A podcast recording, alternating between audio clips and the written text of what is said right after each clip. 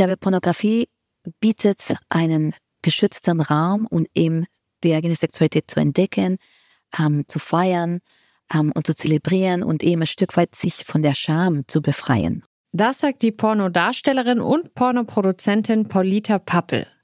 Pornos, die sind für viele Menschen immer noch mit Scham und Schuld behaftet. Paulita Pappel will das ändern und setzt sich für eine pornopositive Gesellschaft ein. Wir haben sie deshalb für diese Folge gefragt, ob wir alle mehr Pornos schauen sollten. Ich bin Alia Rentmeister. Hi.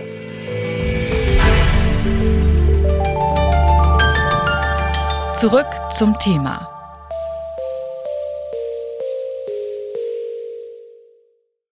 Also ich muss sagen, ich habe keinen Spaß an Texten oder Bildern, die mir einreden wollen, es wäre geil, andere Menschen zu erniedrigen oder andere Menschen zu quälen. Nee. Darum geht es jetzt ich bei Pornografie. Nicht. Die umstrittene Feministin Alice Schwarzer, die ist klar gegen Pornos. Hier zu hören in der Talkshow Willkommen Österreich im Jahr 2009. 2009, da wurde auch der erste feministische Pornofilmpreis in Berlin vergeben. Der Preis trug den Namen Por Yes, eine Anspielung auf die Anti-Porno-Kampagne Porn No, die Schwarzer und ihre Mitstreiterinnen in den 80ern gestartet hatten. Beim Thema Pornos spalten sich die feministischen Gemüter. Während Feministinnen vor allem der älteren Generation Pornos als frauenverachtend und gewaltverherrlichend anprangern, wollen feministische Pornoproduzentinnen wie zum Beispiel Erika Last oder Morit Östberg beweisen, dass Pornos selbstermächtigend sein können. Das will auch Paulita Pappel. Sie sieht Porno als sicheren Ort für sexuelle Selbstentdeckung. Paulita Pappel ist Pornodarstellerin, Regisseurin und Produzentin und sie hat ein Buch über Pornos geschrieben. Porno positiv, was Pornografie mit Feminismus, Selbstbestimmung und gutem Sex zu tun hat, heißt dieses Buch und es ist im Ulstein Verlag erschienen. Was Porno mit sexueller Selbstbestimmung zu tun hat und ob wir alle mehr Pornos gucken sollten, darüber habe ich mit ihr gesprochen. Herzlich willkommen im Podcast, Polita Pappe. Hallo, vielen lieben Dank. Ich freue mich, hier zu sein. Was denken Sie, warum schämen sich immer noch viele Menschen dafür, dass sie Pornos gucken? Ich glaube, weil sie weiterhin noch stigmatisiert sind. Das heißt, uns wird erzählt, Pornos sind irgendwie was Gefährliches, was Schlimmes. Ähm, es wird Menschen, die als Männer sozialisiert werden, eher näher, näher gelegt, dass sie sich das anschauen und Teil ihrer Sexualität sein können. Aber immer mit so einem Schuldgefühl. Ich glaube wirklich, das ist echt das Relikt von einer alten Sexualmoral und eine negative Haltung gegenüber Sexualität generell. Pornos werden immer wieder von Feministinnen, vor allem der älteren Generation, wie zum Beispiel Alice Schwarzer, als frauenverachtend oder gewaltverherrlichend angeprangert. Sie dagegen fordern Frauen auf, mehr Pornos zu gucken. Warum? Ich glaube, Pornografie bietet einen geschützten Raum, um eben die eigene Sexualität zu entdecken, zu feiern und zu zelebrieren und eben ein Stück weit sich von der Scham zu befreien. Und ich glaube, Scham und Schuldgefühle sind leider sehr negative Gefühle, die vielen Menschen in Bezug auf ihre eigene Sexualität haben, gerade Frauen oder Menschen, die als Frau sozialisiert worden sind. Jeder Mensch ist anders und jeder Mensch hat unterschiedliche Vorlieben und Präferenzen und Sexualität ist etwas Komplexes. Deswegen, ich würde ja niemanden vorschreiben, ne, ob sie überhaupt Pornos gucken sollen oder was sie für Pornos gucken sollen.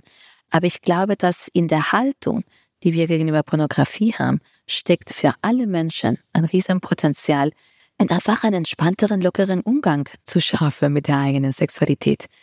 Ich glaube nicht, dass man dafür Pornos gucken muss, sondern einfach, dass man versteht, dass Pornos kein, nichts Gefährliches an sich sind, dass man ne, davon nicht, sich nicht bedroht fühlt, ist schon mal ein guter Schritt in die in eine Richtung, die einfach eine positivere Haltung generell zur Sexualität ermöglicht. Und ich glaube, dass eben Pornografie schauen und jetzt egal welches Genre ist, weil es wird ja für jeden Menschen ein anderer sein, verbirgt eben auch das Potenzial, ein Stück weit die eigene Sexualität besser kennenzulernen.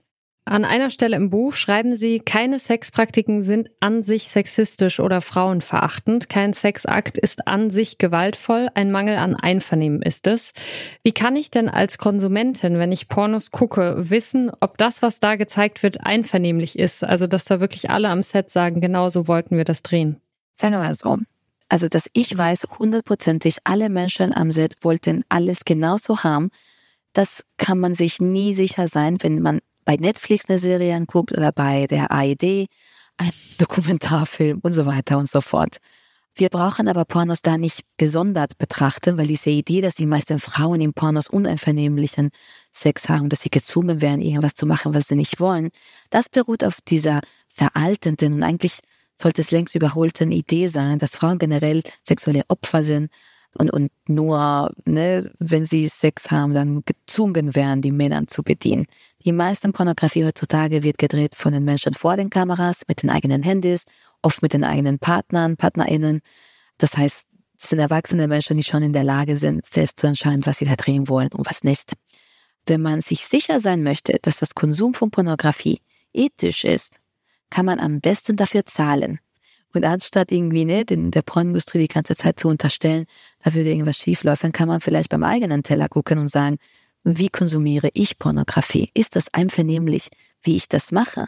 Weil wenn zwei Menschen zum Beispiel ein Porno gedreht haben und wollten, dass dafür 15,99 Euro bezahlt wird und ich mir das aber umsonst runterlade und piratiert runterlade, dann bin ich an der Stelle nicht ethisch und ich bin nicht einvernehmlich.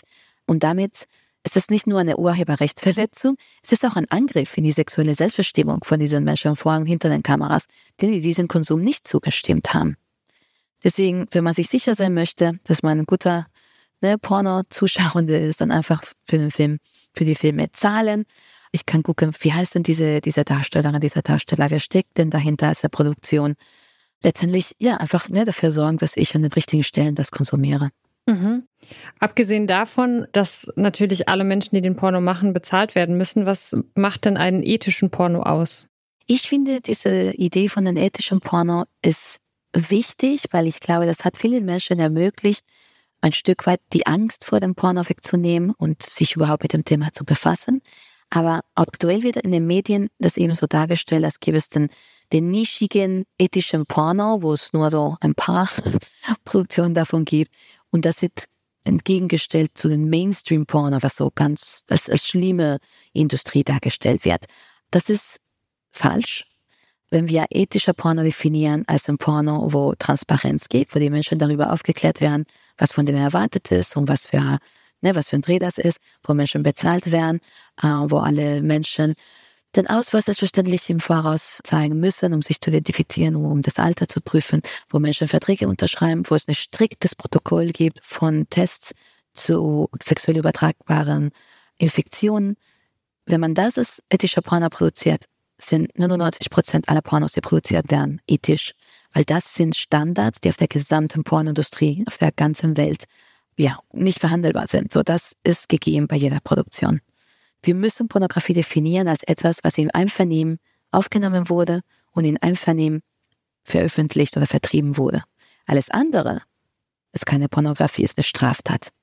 Deswegen müssen wir aufhören, über sogenannte Kinderpornografie zu sprechen, weil das, was damit gemeint ist, sind Darstellungen von Kindesmissbrauch. Und das muss man schon beim Namen nennen, sonst wird man den Betroffenen und der ganzen Gesellschaft nicht gerecht. Und man muss eine klare Trennlinie ziehen zwischen Pornografie und Pornografieindustrie und Straftaten.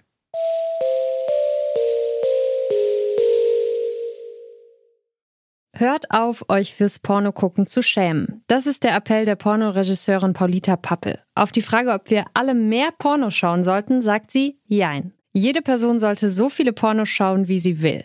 Aber Schuldgefühle, die sollten kein Grund sein, es nicht zu tun. Wichtig ist vor allem, dass ich als Konsumentin Verantwortung dafür übernehme, wo ich Pornos schaue und einen fairen Preis dafür bezahle. Damit sind wir am Ende dieser Folge. Die Redaktion hatten Stefan Ziegert, Joanna Voss, Mareike Zank und Nija Borkovic. Produziert hat die Folge Stanley Baldauf und ich bin Alia Rentmeister. Ciao. Zurück zum Thema vom Podcast Radio Detektor FM.